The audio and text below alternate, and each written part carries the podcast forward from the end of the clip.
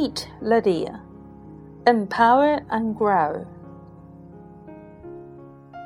Episode 2 Happiness.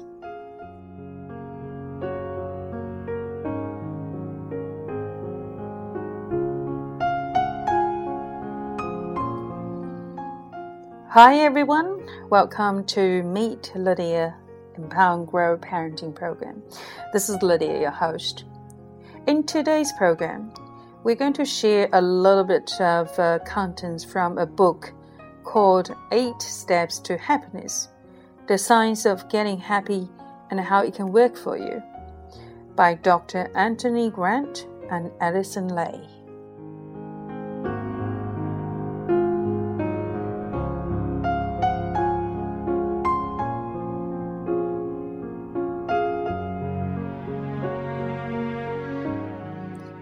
Everyone wants to be happy, perhaps. You want to be happy? I want to be happy too. But it's hard to be happy. It's hard to be really happy, to stay happy. People let you down. The fates are unkind, and life conspires against you the world grows cold and vicious. Life becomes bleak and gray.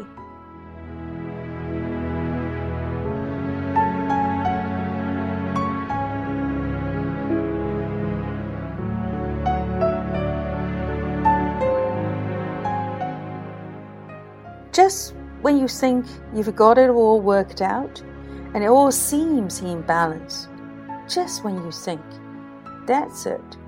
That's how I want to feel forever. The feeling slips away. Optimism and contentment dissipate. Anxiety returns. We get downhearted. We give up.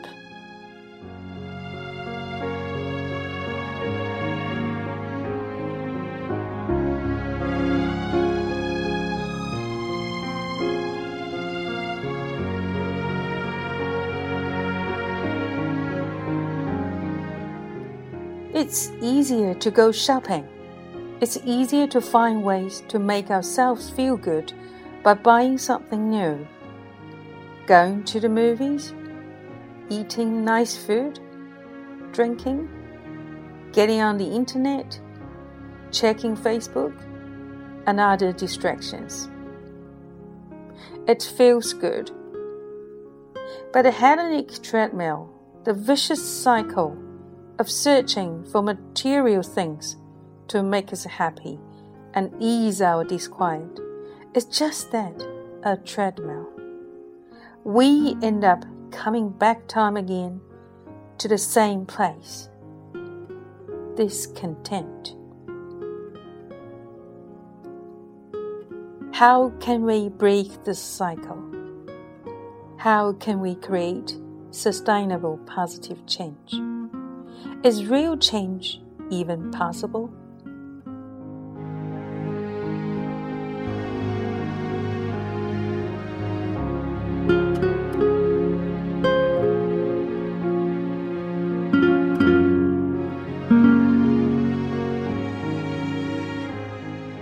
The habit of happiness. Positive change is possible it is relatively easy to improve our levels of happiness on a daily basis. There is now a considerable body of scientifically validated techniques that improve well being, that can bring increased happiness and meaning into our lives. And people can change. You can change. You can do it.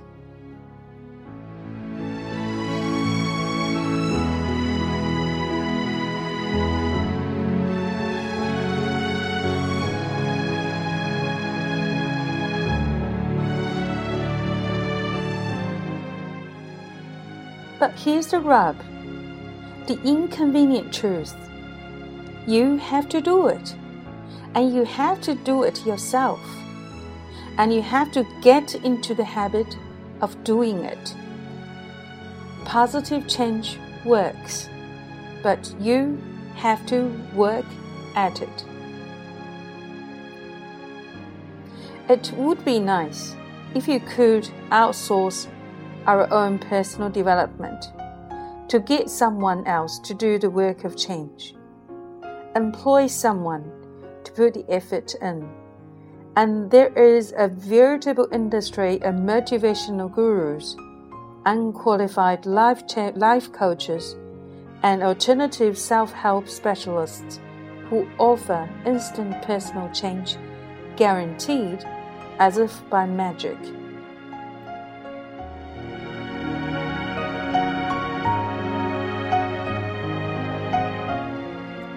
Unfortunately, there is no real shortcut.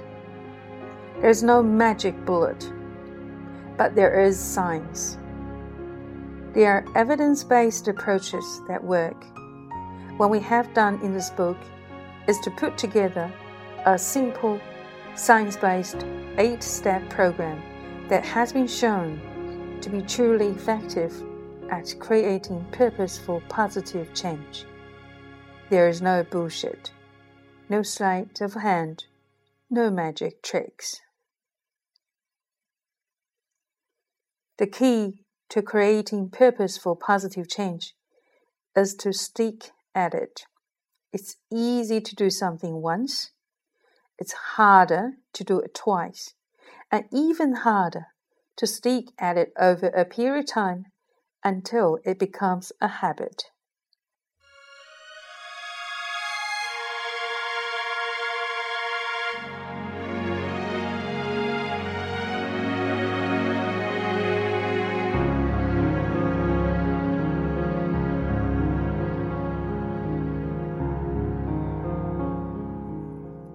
That's what is so useful about the eight steps to happiness program. The eight steps in this book are all scientifically validated ways of improving happiness and well being. They are designed to keep you engaged in the process over time. They offer new and varied experiences to help you move from insights to actions, from actions to habits to help you develop the habit of happiness.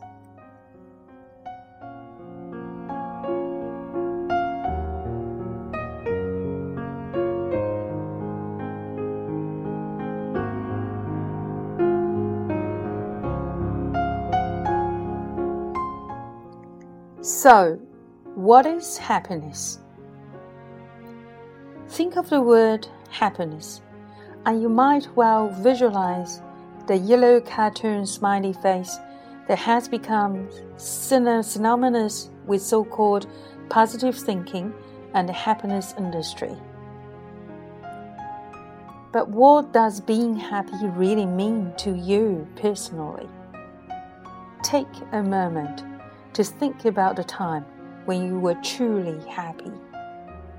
Think about it chances are that you thought about times when you felt good and times when you experienced pleasure.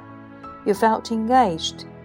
There was a sense of being connected, and you felt there was meaning to what you were doing.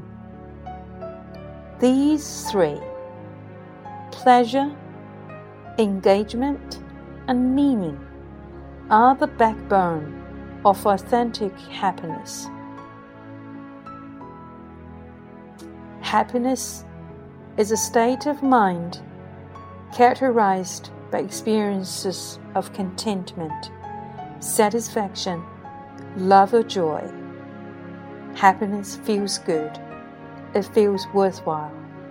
Happiness is pleasurable.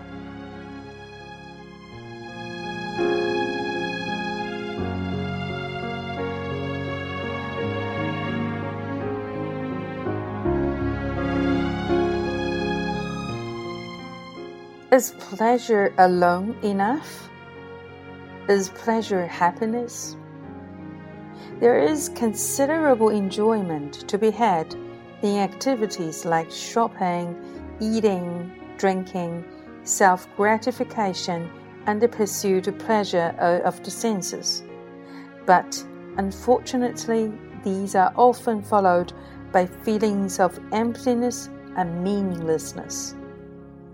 We all love hedonistic pursuits of this kind, and they can certainly boost our enjoyment levels and add variety to our lives. But on its own, the pure pursuit of pleasure, the purely hedonistic life, is ultimately disappointing. There is a lack of richness and depth. The good feelings dissipate and we are left empty.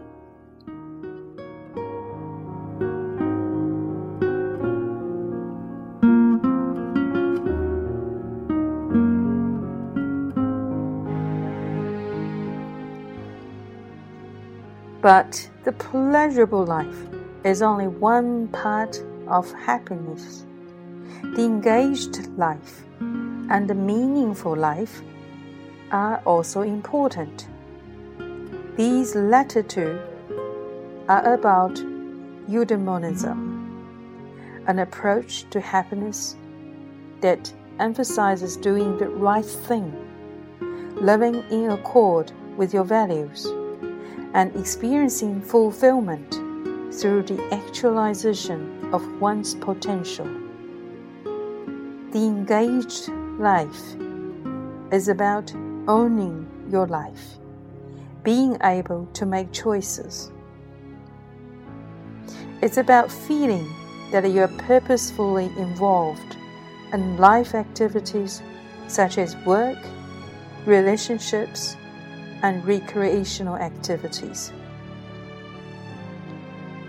The meaning for life is about having a sense of purpose, living a life that is coherent and consistent with one's values, a life that is a source of satisfaction.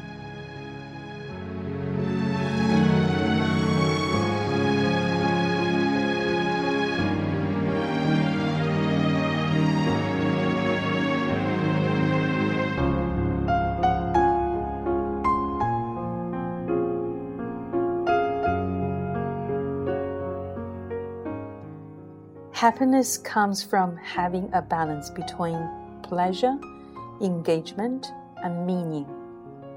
It is not one or the other. You don't have to choose between being hedonistic or eudaimonistic. The lines between hedonistic pleasure and engagement in meaningful pursuits should not be drawn too tightly. In fact, each influences and enhances the other.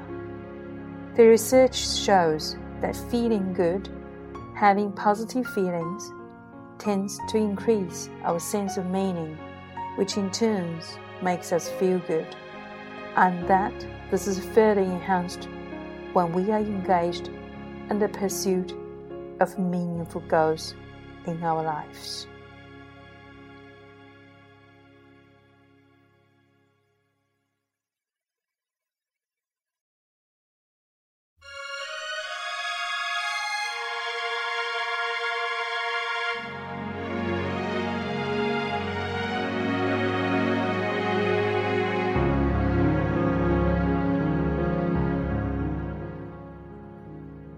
So, happiness is about three things pleasure, engagement, and meaning.